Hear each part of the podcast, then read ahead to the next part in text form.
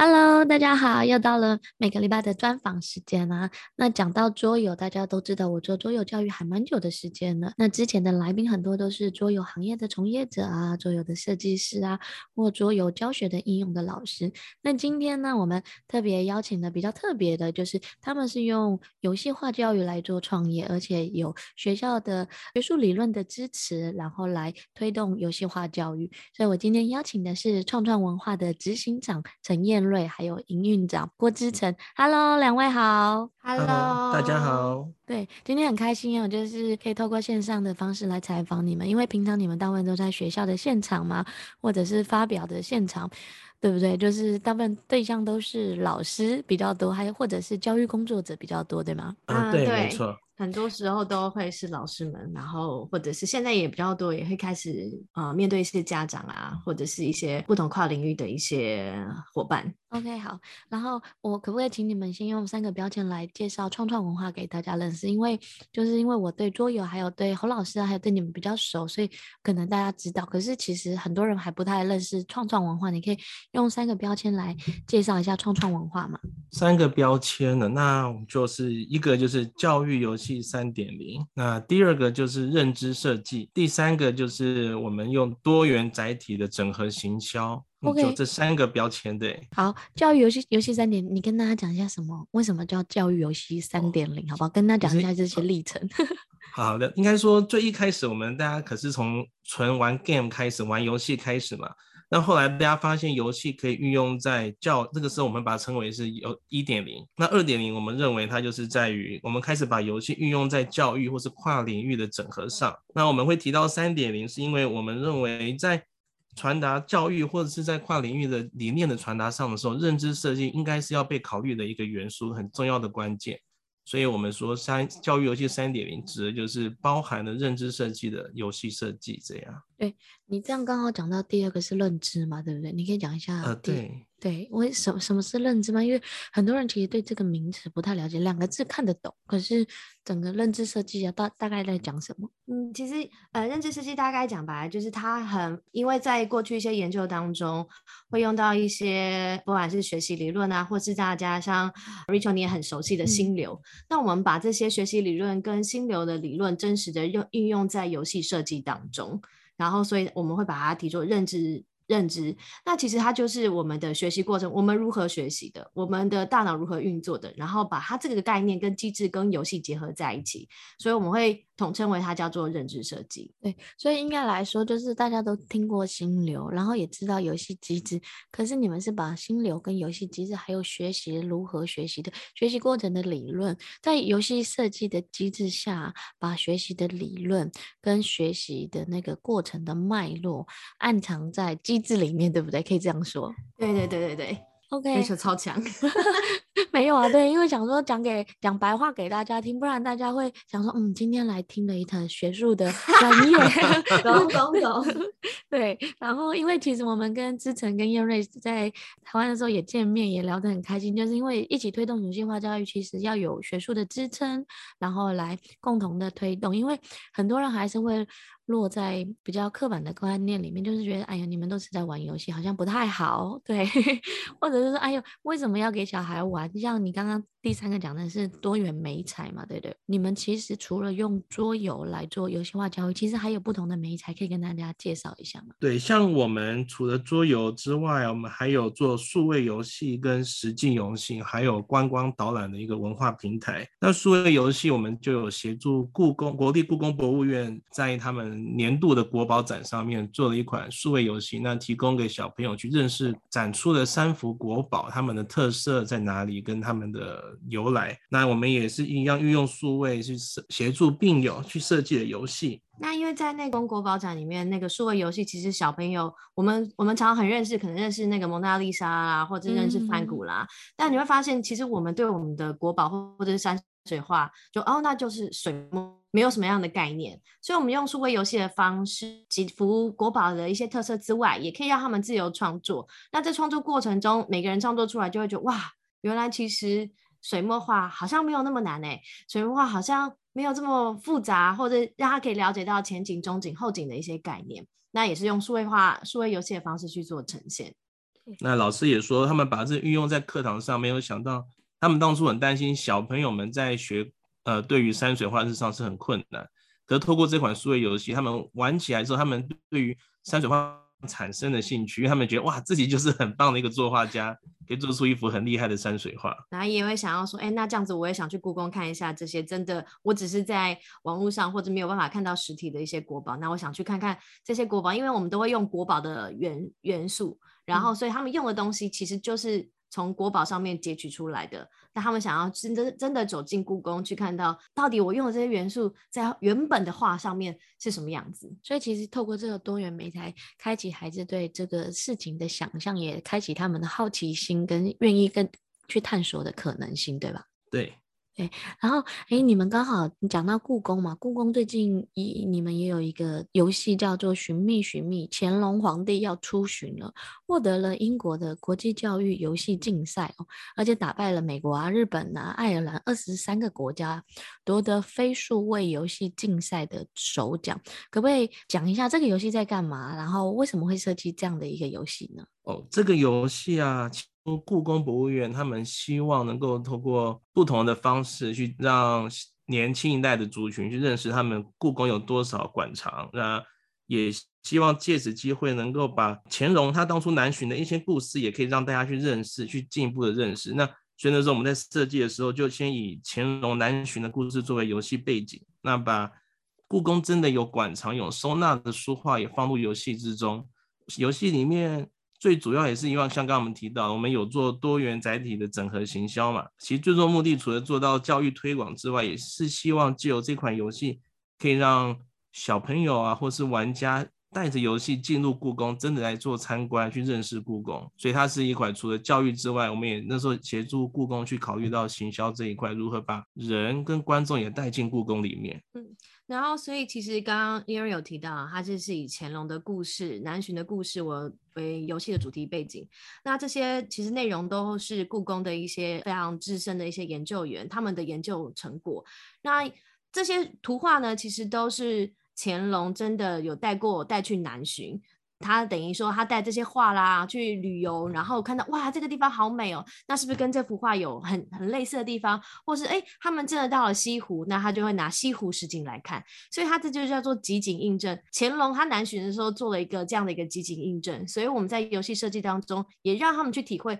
什么叫做集景印证，然后啊帮乾隆准备他需要帮他规划行程啦，然后还有让他准备他想要带的画带出门。那这些东西不管是乾隆的南巡的一些书画啦。啊，国宝啦，还有这个乾隆南巡的一些典故，也都在游戏当中里面去做呈现。对，那我这边想问一下，就是像你说的，因为其实这种有知识类型的游戏产品，其实像你刚刚说的，它的南巡啊，它的南巡要去哪里呀、然后位置啊，然后他也要认识图片啊，这些东西，你们在设计这种知识类型的游戏化的产品的时候，你们会 focus 在哪一个方面？或者是因为你看故宫知道他们想要做新的模式，可是他们对游戏不懂，你们懂游戏，可是要告诉他们知识理论，你们会跟他们说什么？因为其嗯，现阶段其实还蛮多不同跨领域的人都想用桌游当成一个新行销的工具来传递一些知识理念。你可以跟大家分享一下这块吗？呃，我觉得就像 Rachel 刚刚讲，其实有蛮多人都希望，因为其实本来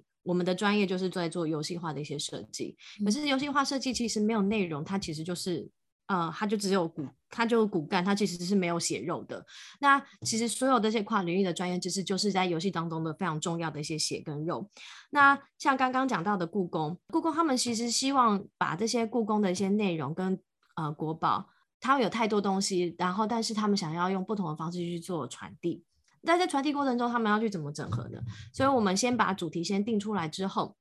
他们想要，他们想要传递什么样的内容？我们把我们觉得适合的机制，跟像刚刚讲的认知设计结合在一起，那让他们可以把呃那样的方式，就是游戏游戏目标就等于学习目标。我在玩游戏的当下，其实我就在处理跟学习，呃，我们想要传达的内容，就是不管像你刚刚讲到的话啦，或者是呃这些典故，它是在这个过程当中。他自然而然就会必须去了解，或者是去脉络分析、推理这些内容。所以他这整个过程当中，他不是他会觉得玩家他会觉得他无意识的，但他其实已经在学习了。这是就是我们刚刚说的如何把心流跟认知理论整合在里头设计。所以我们在协助这些合作单位当中，我们就会先他们当然提出他们的在这款游戏需要的一些方向跟需求。然后我们再设计出适合这样的需求跟方向，或者是知识内容的一些架构。我们有了架构提供给对方，然后请对方把他们的血肉提供给我们，这样然后内容提供给我，我们再去做一些整理整合在我们的游戏当中。对，然后整合完之后，我们就会进行跟专家们去做一些测试啦、校正啊，还有内容的一些审定。因为如果尤其是知识型的那些内容，我你知道，就是我们玩的时候就觉得啊。呃，像比如说好了，举例一下像我以前看那个，呃，就是金庸小说，嗯、那因为金金庸小说写得太好了，然后就觉得哇，就会把我们以前在念历史的东西跟金庸小说合在一起，所以我有时候历史忘记到底是他到底打的是蒙古人，还是到底那时候守城守怎么样，我就会想到金庸里面的内容。嗯、可是金庸毕竟他是杜撰的，所以我用金庸的内容去对回到我写题目的时候，发现哎，其实不是这样。可是因为大家在玩游戏的时候，会真的很自然而然就会把这些内容。就是留在自己脑海里，可是因为我们现在，那金庸他是小说，他没有说一定要与史实相符。可是如果我们在推知识型的内容的时候，它就会变成这个会非常的重要。如果我今天给他的观念，他潜移默化他吸收了，可是这个观念其实如果是错的，那他就会真的在他脑海里面深深的印在他，就是非常有深刻的印象。嗯、所以我们会非常在意，如果他今天真的是知识型内容。我们希望这些专家可以提供我们非常就是的 support，可以在校正啊、审定上，让我们的知识型内容是属于有一定的专业跟正正确性。不然，他真的我们真的用了认知设计，用了心流，结果我们传递是错误的观念，就非常可怕。就像我那天念金庸的概念是这样。所以，呃，审定完之后，我们当然就会跟嗯这些专家们做内部的测试测试，然后也会把这些呃这些游戏呢，我们进一步进。进行实证的研究，做出量化的一些研究跟质化的一些研究，确保这些东西真的是有好玩，然后也有也是有学到，然后才会进行下一步的，不管是出版啦或者发行等等的。对，你刚刚讲的就是在游戏规则啊、游戏制定还有前期的沟通，大部分可能跟蛮多游戏一样，只是我们在就是知识内容还有文献啊的这些考究程度会。更更加专业，对。然后另外一个比较特别是，你们会做一些测试的实证、量化跟质化的研究。你可以稍微跟大家提一下这一点嘛？因为大部分很多的研究，呃，大部分很多的游戏都是设计来玩的，不是来设计把学习的内容放进去。所以这块其实是你们特别的点，可以多说一些这一方面的吗？呃，因为其实就像刚刚 Erin 讲的，我们强调的就是教育游戏三点零认知设计这一块。嗯，那。很多时候我们在玩的时候，我们就哎，好好玩哦，然后哎，我们感觉上我们有学到。那因为毕竟我们是在做学术研究，我们希望说我们真的不是只是单纯只有感觉有学到，感觉很好玩，嗯、所以我们会用量化的一些方式，然后去让他真的去佐证我们这些东西真的让他有学到，然后真的也让他觉得很好玩。所以会把让其实它也有点像是把研究的地方，我们研发的一些过程的一些内容或者一些研究方式以。研究研究的概念，嗯，所以它其实呃，我们就会用我们自己的一套模式，呃，让我们去衡量我们的游戏设计上哪里是需要再提供一些调整，然后以及在学到上，我们的认知设计上是不是真的有支持他们体会到这里面游戏的好玩的元素，以及是不是真的有这样的游戏设计的机制，是不是真的有支持他可以在游戏当中去学到这些内容，所以都会进行测试。那我们就会知道，每次的测试就会从知道我的哪个机制是不是真的有加强到这一块的内容，然后不管是在好玩上或者是学学习上，那最终就会做一个前面的测试，可能不是实证研究，可能只是微调。那最后进行实证研究，就会知道说我这边所有的内容是不是真的会扣回我最一开始我们一些合作伙伴他们想要达到的一些目的。那包含呃前后测啦，或者是一些问卷啊，都会在这个。测试当中，就是实证研究当中去做执行。我这边问一下，就是因为很多人一一听到研究，就想哇，那这样一个游戏是不是要花很久的时间，一年两年 才能写这样的报告？你可以跟大家分享一下，其实研究不是像大家想象中这么的复杂嘛？就是像我们以这个案例就好了，就是寻觅寻觅乾隆皇帝要出巡的这个，从开始啊制作啊，然后你们去做研究报告，大概总共花了多久的时间呢？从一开始游戏的发想到资料的会诊，然后到开始设计游戏，先不含印制的时间，全程大概是经过了半年。这边还不含真的进入研那个实证研究这一块，嗯、所以前期我们大概花了半年的时间在做整理资料、跟专家的会诊，还有多次来回的资料的校正。那开始进入实证研究的时候，我们大概是花了。嗯，我们大概也是花，因为从设计整个实验流程，大概也要到一到一到两个月，然后找到呃我们的就是适合的对象，就是我们这款游戏的一些 TA，然后来进行就是实证测试这样子，所以整体下来大概将近八个月，个月对。将近八个月的时间，然后有这样一个完整的资料，大家不要觉得说啊，你们出一个游戏要这么久，其实八个月算已经算很好的，算很快了，对，对啊，因为时间上一直被压着走，所以算很快 了。对，就是他们一直说快一点，快一点，对不对？然后说可是内容要确 认啊，对不对？就来回往返，有些时候可能很小很细的东西就要来回确认，专家确认，老师确认，然后还有一个就是我们游戏设计师，我们这边在设计本身自己也要把这一块 所有的内容先了解，就是每一个这种知识类型的游戏，你不觉得都好像在重新念一个专业一样吗？学一个新的专业，没错。所以我们像我们跟每个专家配合啊，就是我们真的很像，我们就是从头学起。我们比如说像故宫，其实坦白说，真的，我刚刚讲的就真的是我的感觉。我其实我更认识莫内，我更认识什么呃范谷，我根本不认识范宽。对啊，但是但是你就觉得哦。但其实范坦白说，我们也是在游戏过程中哦认识范宽是谁，然后认识这些画的内容是谁，然后原来乾隆有这些典故，真的都是从头学起。然后包含我们最新的那个恐龙，也是我们跟、嗯、呃台中科博馆的恐龙博士，所以他就说哦，原来我们其实也是在做这件事情，让我们我们原本以为知道的东西，或者是 Google 查得到的东西，嗯、我们跟我们做了更以研究员的角度做了更深的一些。呃，内容跟细节的内容放进在里面，然后我们就说哇，真的每一次每一趟旅程，每一趟设计的旅程，就真的是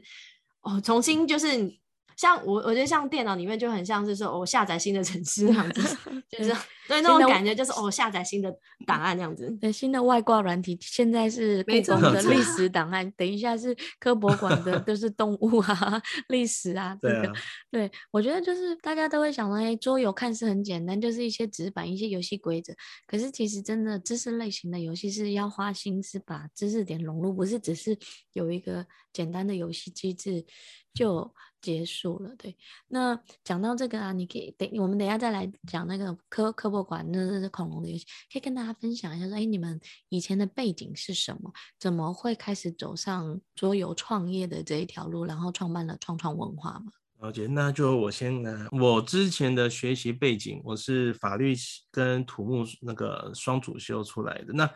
其实呢，一开始是没有想到走有一天会走到这个领域来，就是在我之后。对于他在教育啊、跟游戏还有跟小孩相处的过程中，他的理念，我就是深深的被感动。那也想到我其实，其实我以前当学生的时候，可能是老师眼中的一点点的问题学生，因为我很少待在学校，我会觉得学校 教学的内容，对，以前老师听到不要生气，我会觉得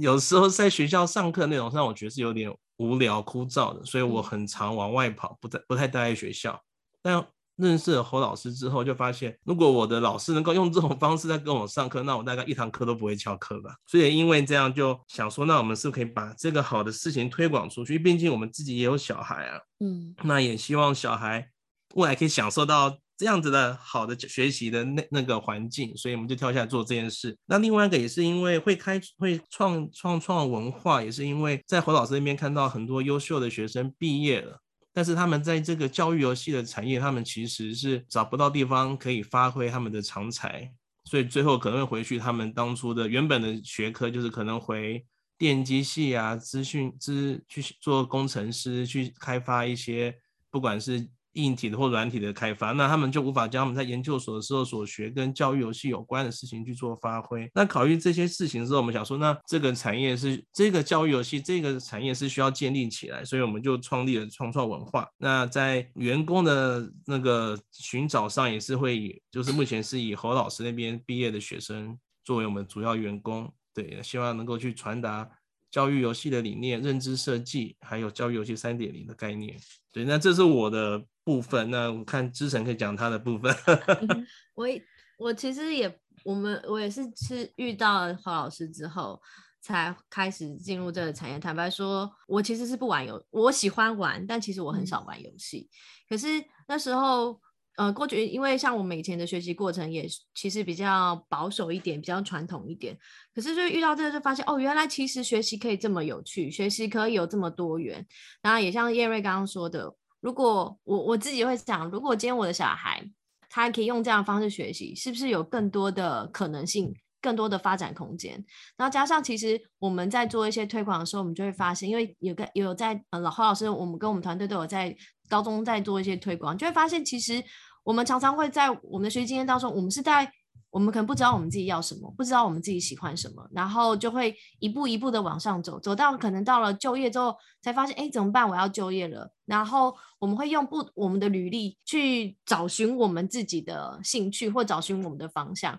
可是这是其实是非常现实的，就是你用履历去找的时候，你的主管在面试你的时候，哎，你为什么一直换工作？可是其实另外一个是。因为我不知道我喜欢什么，因为我不知道我要做什么。嗯、那我过去完全没有这样的机会让我去做一些呃发展啦、探索啦。那当然到了最后，当然就会必须用去履履履历的方式去换。可是其实主管就说：“那你为什么换工作？”其实对。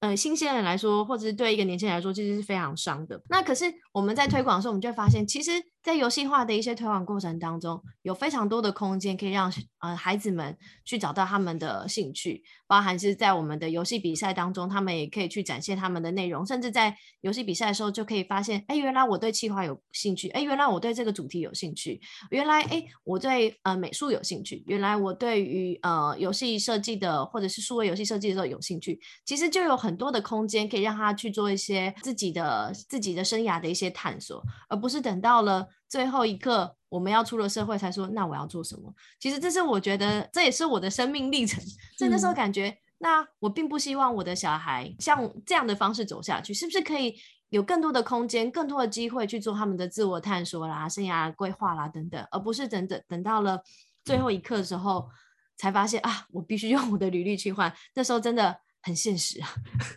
对，所以你们两个其实创业的背景一部分是因为侯老师的关系，就是游戏化教育，然后我们接触到新的教学的方式，呃，学习的模式，然后另外一部分其实是为了孩子嘛，所以如果从小让他们在这种探索啊，或者在体验啊，或者在游戏的情境式的这种当中，然后让他们知道自己要什么，那其实也跟现阶段的那个在讲一零八课纲啊，或者是整个全全世界都在讲的素养教育啊，就是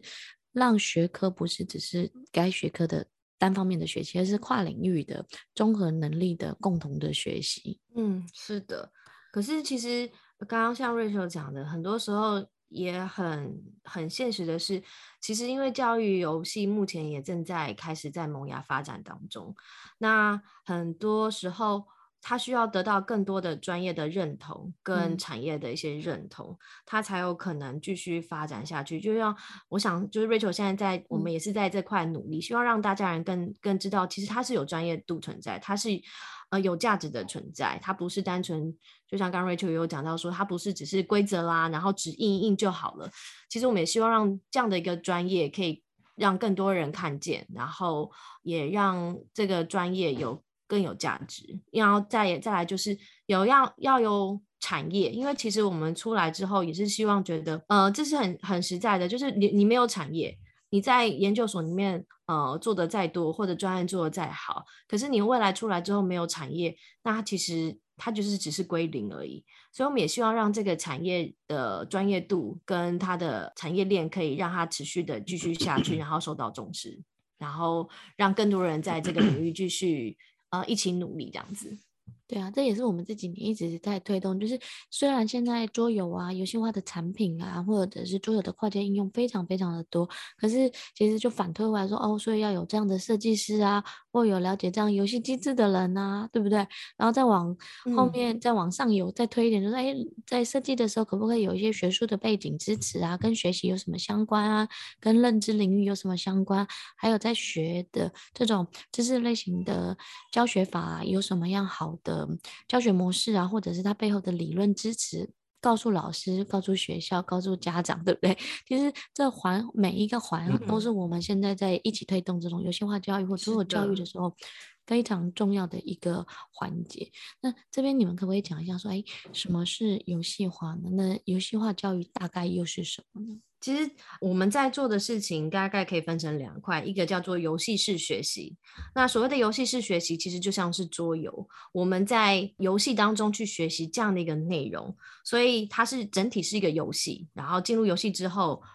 把这个内容在游戏当中潜移默化去做学习。另外一块叫做游戏化，就是 gamification。游戏化比较简单讲，就比如说我们会去 Seven Eleven，然后做几点、几点徽章排行榜，大概就可以很常很常运用在我们生活上各种领域，不见得是不见得一定是教育领域，它就会属于是呃游戏化的一个范畴。所以如果说以游戏式教育，它大概就是整体是一个游戏。那游戏化教育呢，我们就会。呃，像我们呃侯老师他有推出一个叫做卡简单的教学模组，它就比较像是游戏化的教育，它其实是把呃游戏化的元素融入在非游戏的一些领域，然后但它不是完整的一个，它其实不能算它是一个完整的，就是像是一个桌游啊或者数位游戏，嗯、但它其实把游戏的概念跟元素融入在这个非游戏的领域当中。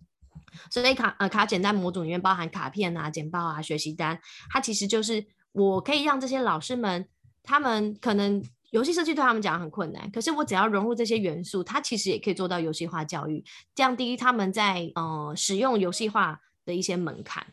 所以大概可以区分成这两块，就是游戏式学习跟游戏化学习。游戏化学习，那其实是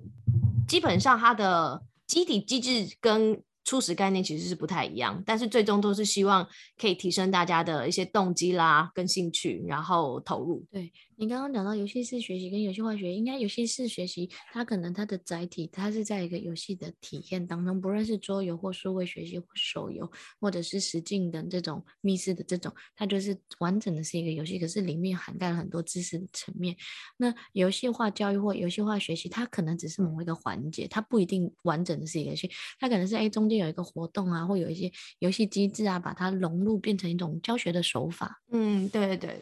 对。好，那我问一下，因为其实游戏化它的涵盖范围很多，那这几年其实桌游也很红，然后其实你们有蛮多作品会用桌游当媒介，你可以跟大家聊一下说，哎，桌游做媒介来传达游戏化的好处啊、特点啊是什么呢？嗯嗯、其实以桌游来说，它就是最主要就是可以促进人与人的互动。那尤其是面对面的互动，因为其实其实数位游戏也会人与人互动，可是呃桌游更强调就是人与人面呃面对面的互动，包含你还要了解嗯、对方的一些表情啦、语气啦等等的。那另外，其实在呃教学上面或者是学习上面，促进同侪的讨论其实是非常重要的，这样它才是真的是一个有温度的一个学习的过程。那另外，其实桌游相对于其他的载体，它在教育场域的应应用是更加的弹性。虽然说，其实像一款像我们在做设计游戏的时候，我们虽然以啊寻觅寻觅啊，乾隆要出巡这样一个内容，它是一个完整的桌游，可是因为我们为了让老师们可以更有更方便的在教学场域做一些利用跟使用，我们也会以卡简单的教学模式设计一个大班玩法，让老师们可以很好上手，就是一款。其实只要一盒一盒桌游，你可以玩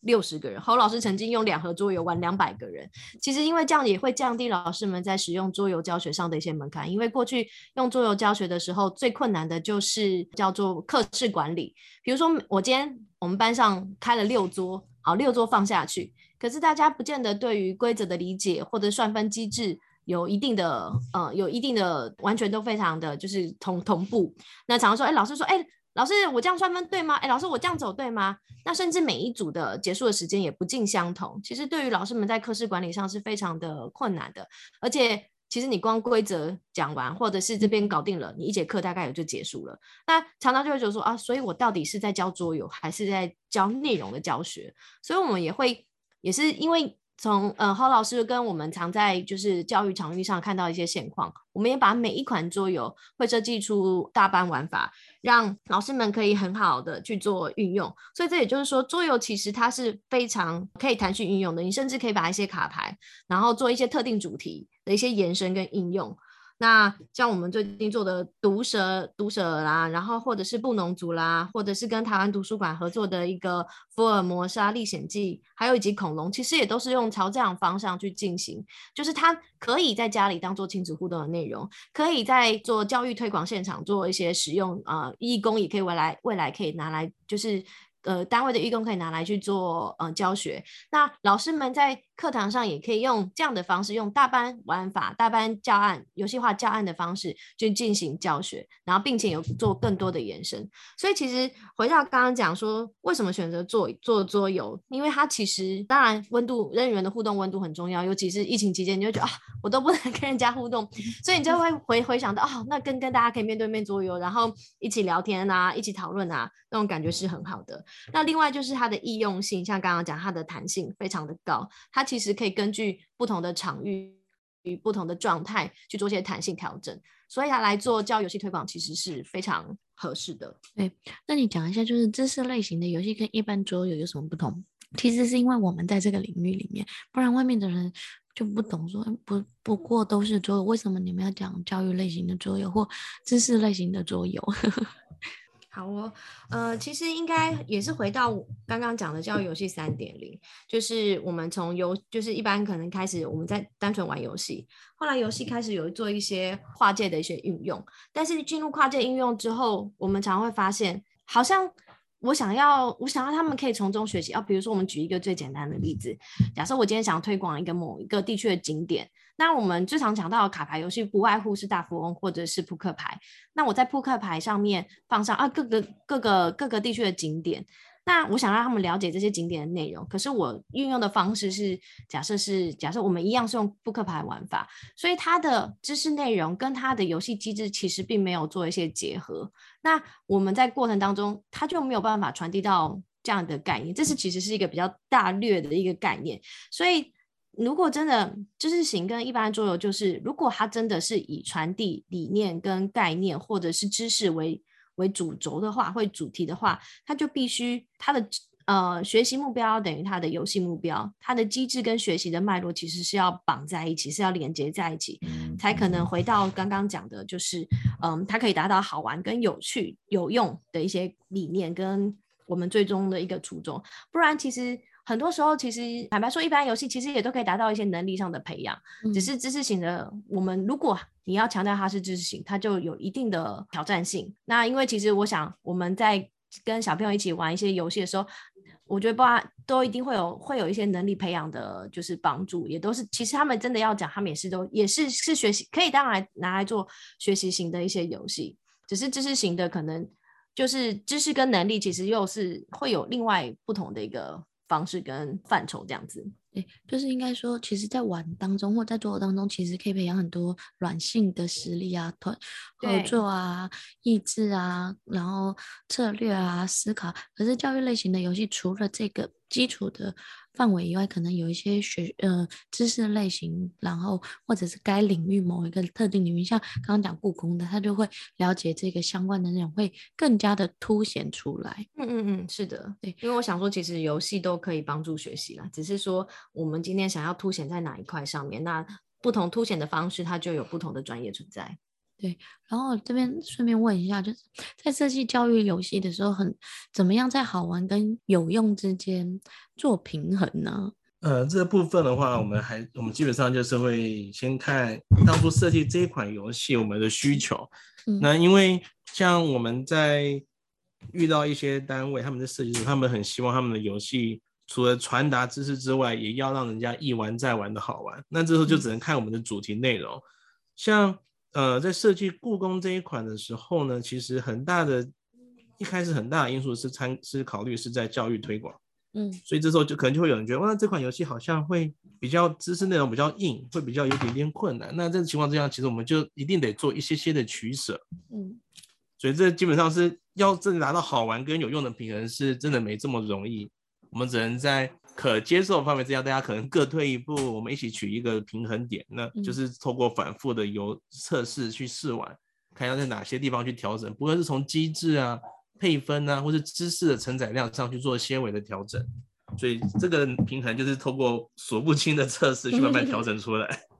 当然了，就是就是在设计上一开始初衷主轴都会主要的机制就已经先会把想要有用的地方先放进去，然后那尤其是好玩部分就会增加互动的部分，然后或者是。还有就是一些让他降低，就是挑战跟技能平衡嘛，就是在信中里面讲的，我如何让他在挑战跟技能上取得平衡，然后可以很容易的进入在游戏当中，这也会是在好玩跟有用当中的平衡的一些考量。那你们可不可以说一下，就是在设计这种游戏的时候啊，有什么让你印象深刻的事情？因为你们现在设计产品越来越多，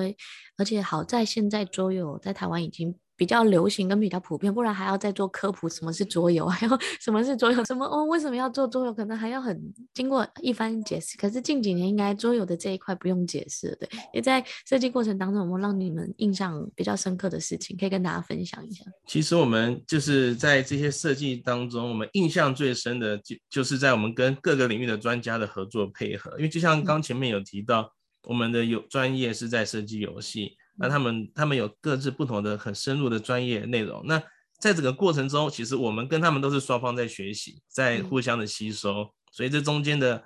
嗯、呃，我们跟他们的配合过程，那也得到他们的认可，就是他们说我们是个很认真、很用心的团队。像我们在做故宫那个案子的时候，我们在他们图书馆泡了快一个月的时间。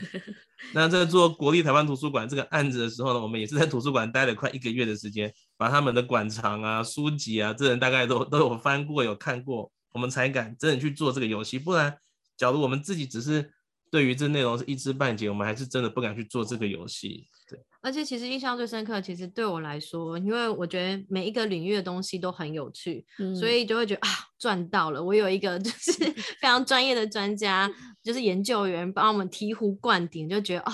真的每一次的过程当中就是一个很很棒的一个学习，因为对我来，对于个人来说啊，就是。这个可能是关门的，我们像是关门弟子一样 受到醍醐灌顶。真的，就像我们做恐龙这款桌游的时候，因为我本身很喜欢恐龙，大概是男生或是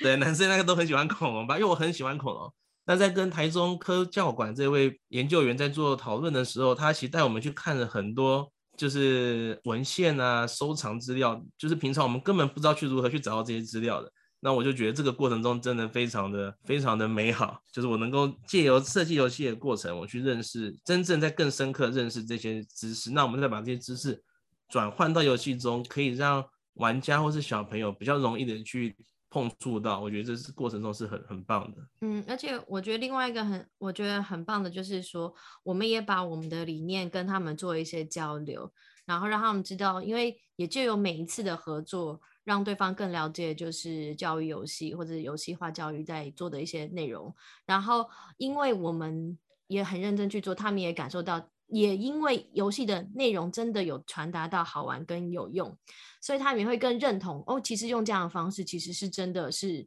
是不错的方式。然后，所以我们也会觉得从中得到很多的一些鼓励啊跟肯定。所以这应该是在每次的设计过程当中 印象很深刻的事情。从刚刚前面听下来，就觉得说，哎，你们第一个是真的真心的很喜欢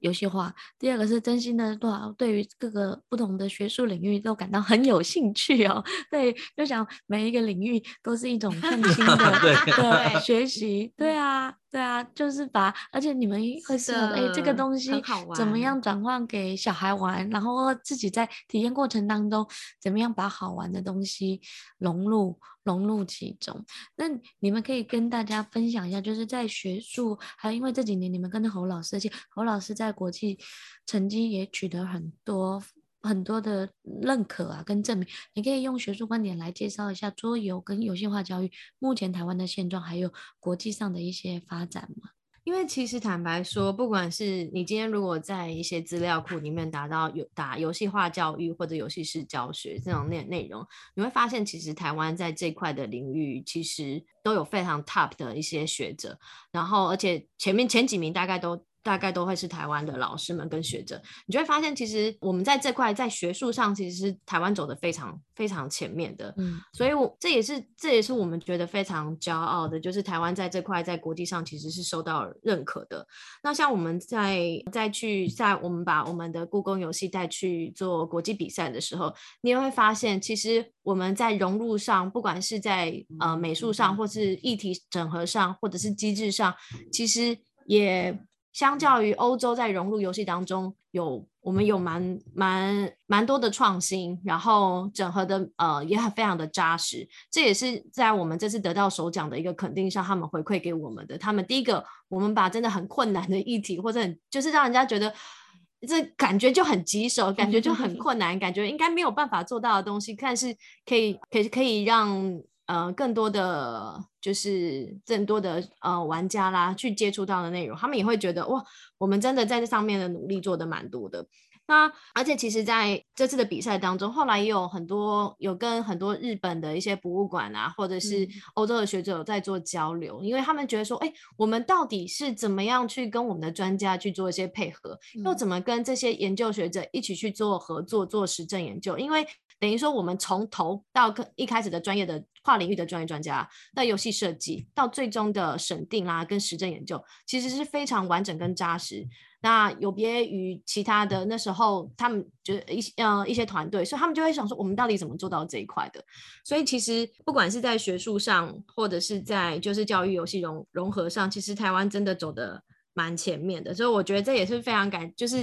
其实也是真是大家大家的努力啦。只是说，以最近来说，像 Rachel 刚刚刚讲到，嗯、其实，在台湾，其实桌游可能也还是也大家渐渐会是用桌游方式去做推广。可是，我觉得有时候比较可惜的地方是，就像桌游，你刚刚刚那个 Rachel 你有讲嘛，它不是只是纸，嗯、它不是只是规则，它其实融入了非常多专家的一些内容。只是它最终呈现方式是这样，可是它的价值不见得有被看到。嗯、所以，它我加的价值就是，其实这是，其实它是一个。大家在这样努力，它其实是一个非常专业的一个呃领域，可是它不应该是以纸或者是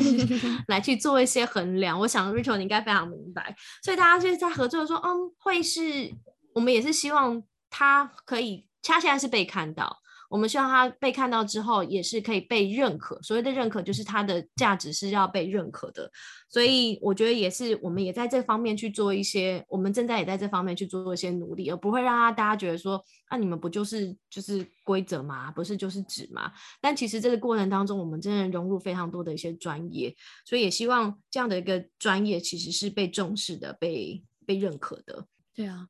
像你刚刚讲，就是为什么这些年我们都要进教育的现场帮老师啊，帮除了帮小孩子上课，其实现在蛮多时候是帮老师上课，对不对？对，然后让他们知道说，哎，这个的重要性。那其实现在，嗯，学习在翻转嘛，然后孩子新时代的孩子也在翻转，就是传统的教学模式已经不行了，所以也要带领着老师在做教学的创新嘛，或教学的嗯嗯游戏化思维。其实游游戏化也就是一个。思维，他不一定要用桌游，不一定要用数位化，他其实这些东西都没有。可是在，在呃课程活动当中，也可以有一些游戏化的概念融入其中。因为老师他们很知道，就是玩中学，只是他们可能教课教太久了，就已经习惯说刻板的，就是呃同同样的一个模式，同样一个教学方式，去把知识先大量传输出去而已。嗯，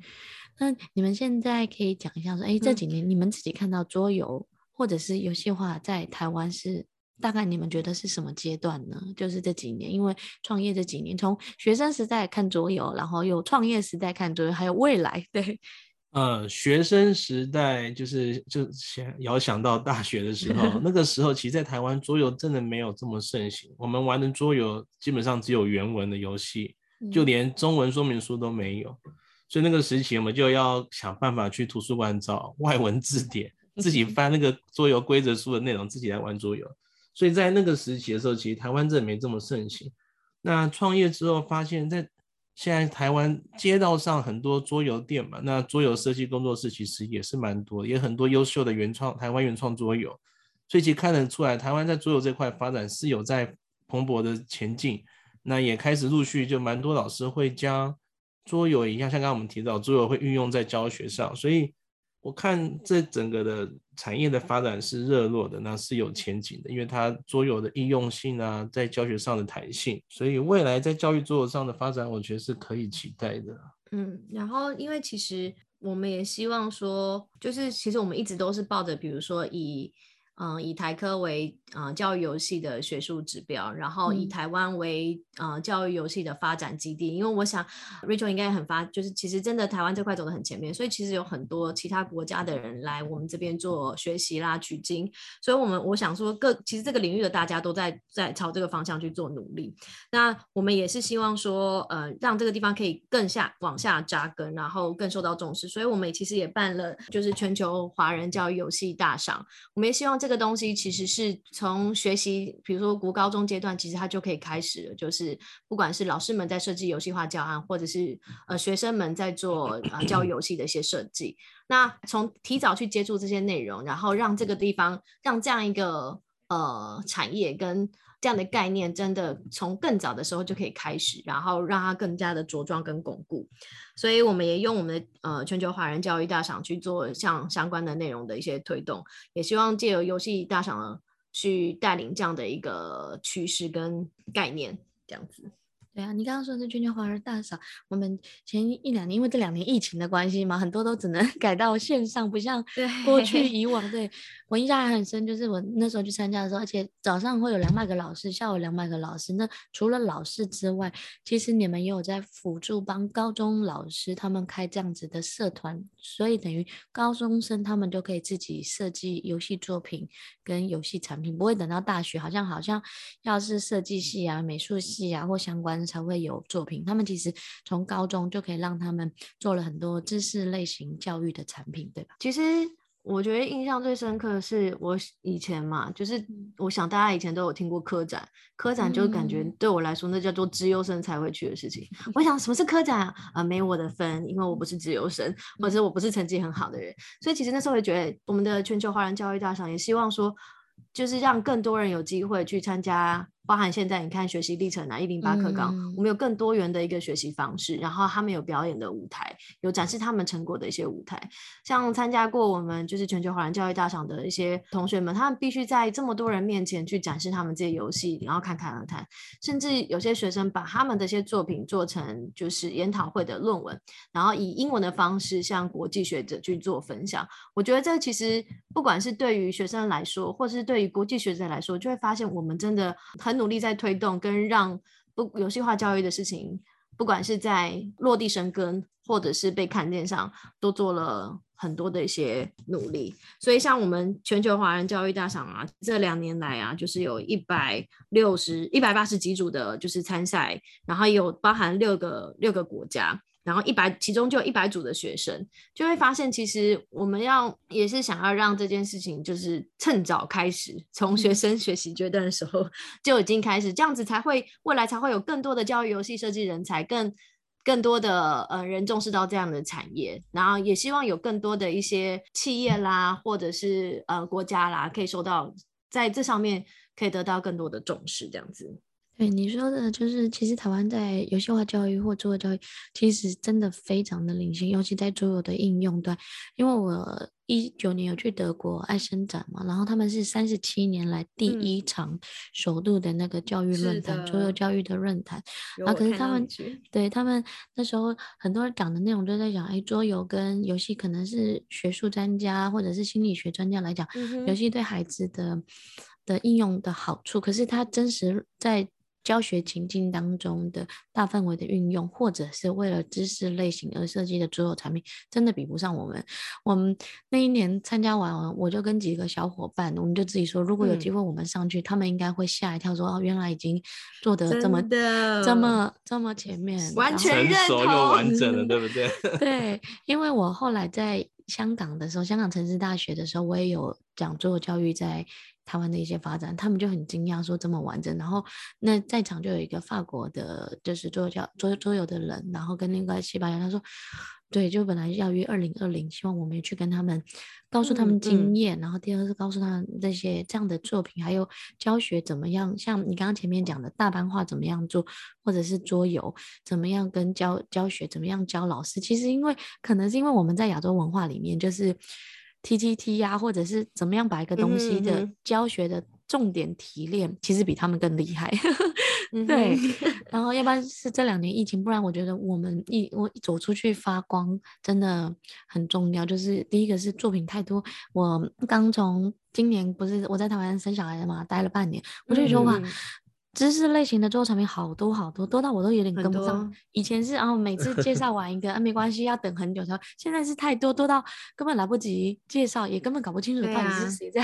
谁在做 跟谁在设计。对，我觉得总体来讲是一个好的方式，嗯、只是未来还是要跟学术啊，或者是一些认知啊发展，还是贴切在一起。我觉得。对学习者来讲，对教学者来讲，或对引导者啊，就是这个都是多方的利多的一个共赢的方式，让学习变有趣。嗯。嗯其实我觉得，其实像这样，就是我们也就比如说我们在，比如说我们不管是喝牛奶啦，或者吃保养品，我们就希望，或者是擦在脸上保养品，我们就希望这个东西用在我们身上是有效的。那今天如果它今天是有一个目的性，它就是嗯，如果为了学习，我们也是希望它是有效的。那一旦它有效这件事情跟游戏它是连接，是被热的，就自然而然就会有更多的人愿意觉得哦，我认同。比如说像。像你像那个 SK 都说哦，Pitera 对，对于那个什么呃年轻化有效，那大家他一旦真的有这样一个结果，大家也会认同之后，就会更相信他的产品。那我们其实在推动也是，今天如果我们把学习理论、认知设计结合跟游戏结合得很好，它真的达到有效这件事情，自然而然大家就会觉得哦，这件事情其实更认同用这样的方式去做执行。嗯，对你刚刚讲那个是很多像 Pitera，我们以前也都不知道，它不是广告教的嘛。然后说哦，原来有这些知识 内容。然后像心流也是我们一直在讲的，哎，里面它其实有心流、有音价、有学习理论、有这些，就是因为他们只看到结果，他们不知道中间付出了哪些心血、嗯、哪些努力、哪些学术的理论的支持，其实也是要被重新拉出来讲，他们才能看到这个的价值所在，内在的涵养的价值所在。对，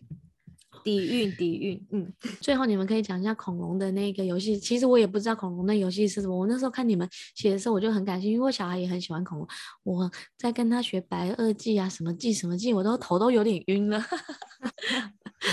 我们再寄给你。对啊，我 们就寄一套给你。对啊。那个游戏啊，其实当初我们就是希望我们的最一开始设计理念是让小孩可以发挥他的观察力跟他的那个推理的能力，所以我们在游戏中，所以厂商合作，他们的恐龙拟真程度有受到那个 Animal Planet 的认证，所以他们的每次恐龙都有拿到那个动物星球的认证，他们很拟真。嗯，那因为这个，我们就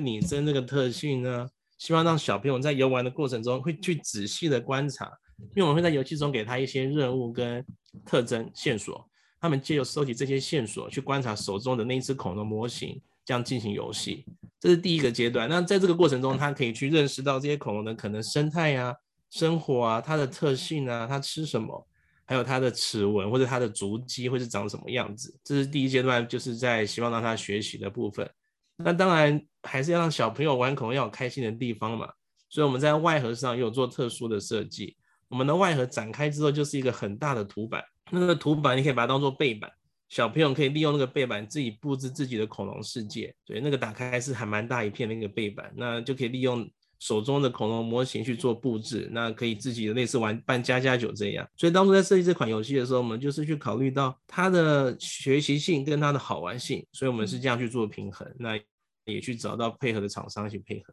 然后他第哦第二阶段里面，除了他可以扮家家酒之外，他还有一段就是恐龙怎么不见了嘛？恐龙有可能，因为也有可能我们以前知道说有可能是陨石啦，有可能是弱肉强食啦，所以我们第二阶段里面就会让他体会到恐龙到底怎么不见的，然后再用游戏的方式去做进行。但是那个就是是让小朋友有有一些更好玩去体会，用这些恐龙的一些特征，然后还有一些生活状态。去了解恐龙到底怎么不见了。对，你看，我，如果第一次听我们，就是像你前面在讲故宫的时候，会会讲知识的内容啊、图版啊、历程啊，然后讲到这边的时候，就是其实从线索，就从科学，你其实就是要研究它有哪些特征啊、人物的特征啊，就是还有哪些生态啊，嗯、然后我然后再来就结合半家家酒，就是你这样听完这一集就会知道说，哎，其实我们在做每一个作品后面都会抽丝剥茧去选择符合它合适的游戏机制或符合它的学习情境，不会说哦，好，恐龙也是用，因为很多人都会说，哎，我要用大富翁，对，然后我这个 大富翁套一百个主题，对，其实哎，可但大富翁真的很厉害，大富翁真的可以套一百个，对对对，是是可以套一百个，可是像你刚刚在讲这个的时候，我是。如果你第一次听的话，你刚刚这样听完就会知道说，哎，你看在每一个主题下，它其实都有它展开的内容，还有学术或知识里面的内容，它其实都可以是结合，它都是一种学习的模式的，呃、嗯，应用啊。对，我觉得挺挺有趣的。我就觉得哦，现在小孩好幸福，有这么多多元的机会。对啊，然后我说实话，我做桌游，我觉得很开心。我就是跟我的小孩重新再长大一次。有些时候我会说，哎，妈妈也要玩，等我一下好不好？对啊，像我们在做桌游，就是我们呃前两前两礼拜有在故宫做那个寻觅寻觅乾隆南皇帝要出巡的桌游比赛，嗯，你会发现其实爸爸妈妈玩的比小朋友还疯，爸爸爸爸妈妈认真较劲起来，可是比小朋友还更更更更坚持。我看清楚一些，到底有没有有没有雪？这个 图画里面到底有没有雪？然后你有没有船？然后到底有没有乾隆的盖章等等的很多东西，就是小老爸爸妈妈们比小朋友更认真。然后小朋友玩完之后，他。已经比赛结束了，他们自己还拿出来做，我自己在那边比。我说这个是宋朝，我这个是明朝，我这个是清朝。我心想说，小朋友其实自己都已经理出了一个脉络，说到底怎么去判断这些画的朝代。对啊，而且我觉得就是亲子可以互玩也是好事，因为当爸爸妈妈很较劲的时候，他们就觉得哎，爸爸妈妈也很认真在学习，他们也会对，对，对，对，也会就是哦，那我也要很认真，因为因为有些小孩会玩游戏的时候，爸爸妈妈不起劲的话，他们就觉得说爸妈很无聊，对不对？对对，然后可是因为有些时候这种类型，尤其是爸爸对于就是求知欲比较强，或者是哎一定要达到标准或有一个目标感的时候，其实这同时也是亲子很好的一个互动。然后第二个是也是不知不觉这种时间就过完了啊，一个小时哈，以前想说要陪一个小时两个小时啊，是黑暗就是 下对就是就觉得很很痛苦，啊，到底要怎么开始？对，可是玩一一两场游戏啊，怎么时间过这么快啊？太晚了，要睡觉，怎么我们还没玩完？应该怎么办？对呀，对啊。好，那今天呢，最后啊，可不可以让你们来分享一下，就是桌游或者是游戏化教育对你们而言是什么呢？嗯，那我先好了。好，就是其实以前在开始接触的时候，嗯、就是像古拉古希腊哲学家柏拉图就说“欲学习于游戏”嘛、嗯，那我就想说哇。那如果我们真的都可以预学习游戏，那该有多好！然后，所以我们也是希望说，让所有的一些，我们希望以我们的游戏专业协助呃我们的合作伙伴传达他们的价值跟理念的一些推广，做更紧密的跨领域的专业的一些结合，让在游戏化教育或者是他们的理念都被看到，都被认可。好，那燕瑞呢？那我的话就还是希望说，就是桌游啊，我就是以我们的有专业的游戏背景，我希望可以协助更多的价值理念去做推广。那当然，这就是包含跨领域的专业结合。刚刚跟我讲一样。啊，真的吗？那么巧啊！对，所以我们就是抱持着同样的理念在做这件事情。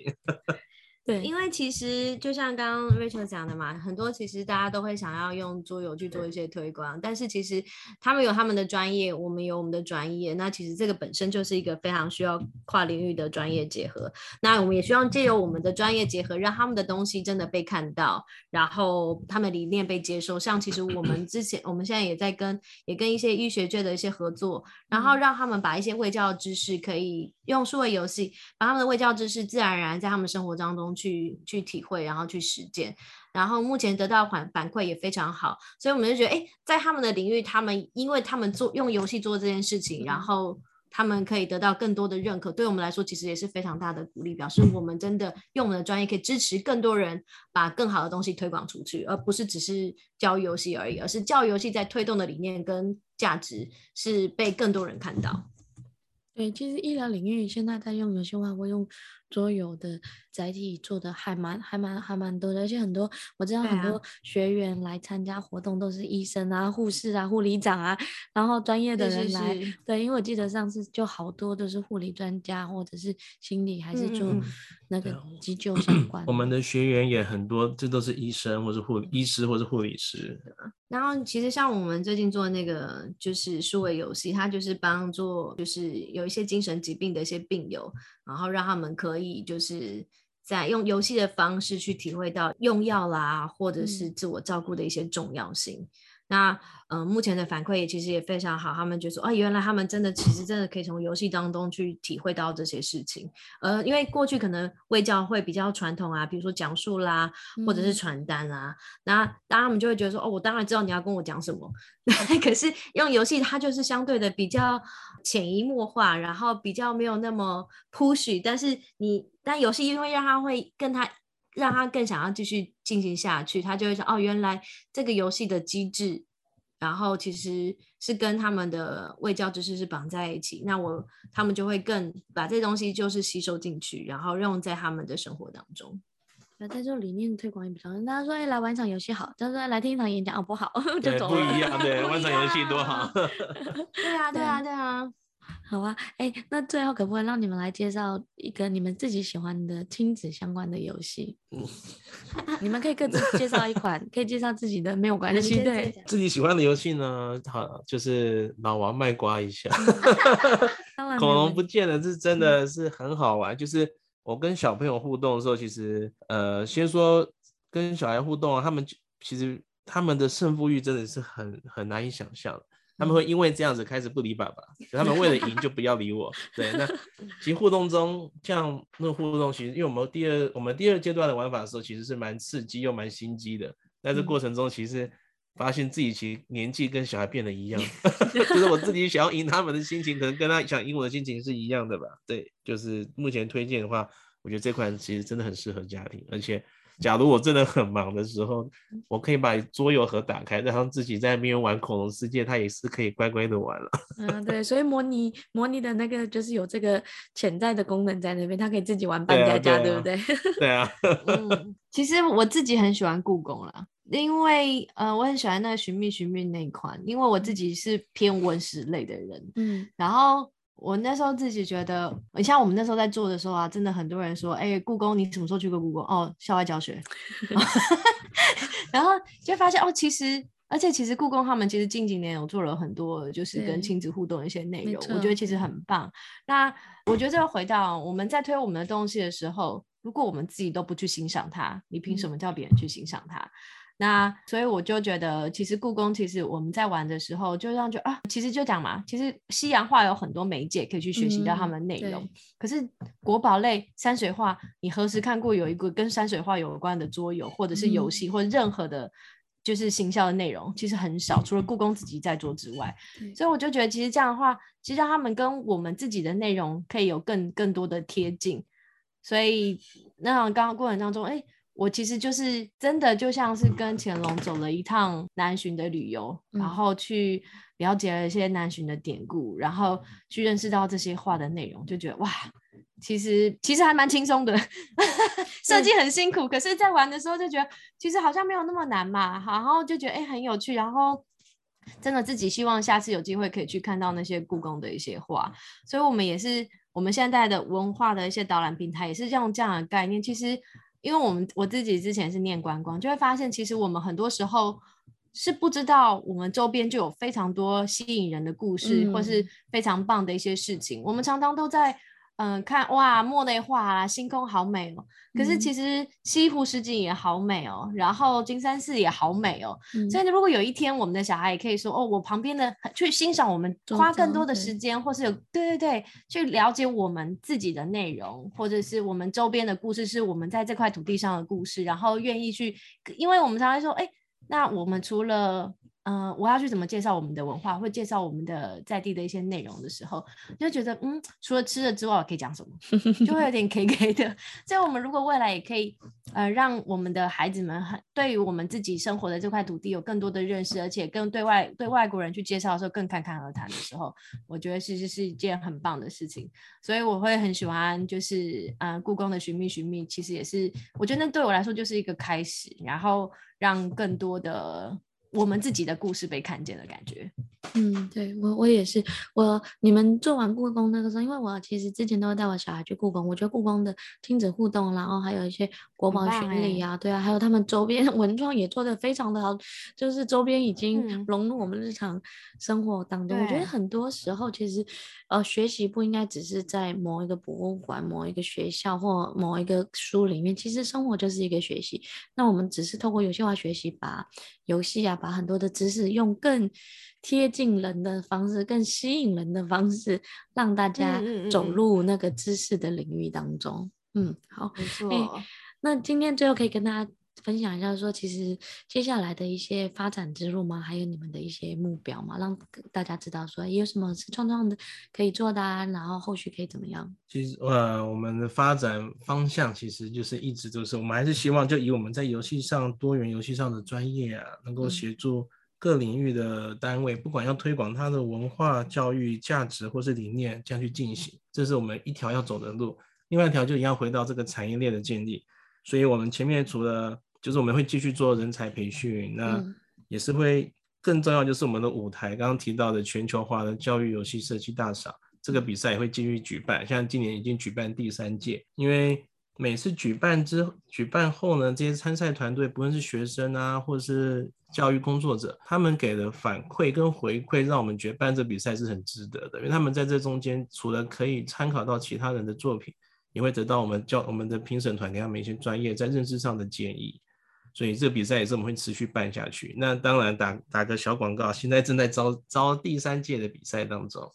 OK 啊，好啊，你到时候把相关的资料给我们，到时候这集的时候顺便分享给大家。因为我觉得有教育的比赛，有教育的论坛啊，然后让更多人的产品被看到，嗯嗯、然后另外一个是有人可以给他们指点跟交流，其实。也是非常重要，就像我们自己有做游戏化的大的论坛，对，就是侃侃交流，不不不同的的层面，就是因为其实这样子的人很少，这样子的案例，这要找到周遭的人给他们点评，然后互动很少。其实我们也是搭建了一个舞台，让大家被看到，嗯、然后让他们要资源，也要有资源的时候，其实我们大家都是互助的资源，可以互相协助协助，或互相把这个行销啊或曝光给大家看见。太好了，谢谢，嗯、谢谢，对，谢谢你们，对，那也期待疫情赶快过去，有很多线下的活动啊，可以一起、啊、一起交流一下，不然你们很多作品都只能在展览馆或者是 那个 单位，对，其实寒暑假就可以办营队啊，或者是家长的体验活动就可以展开来了，谢谢，啊、我们就非常期待，谢谢，谢。谢。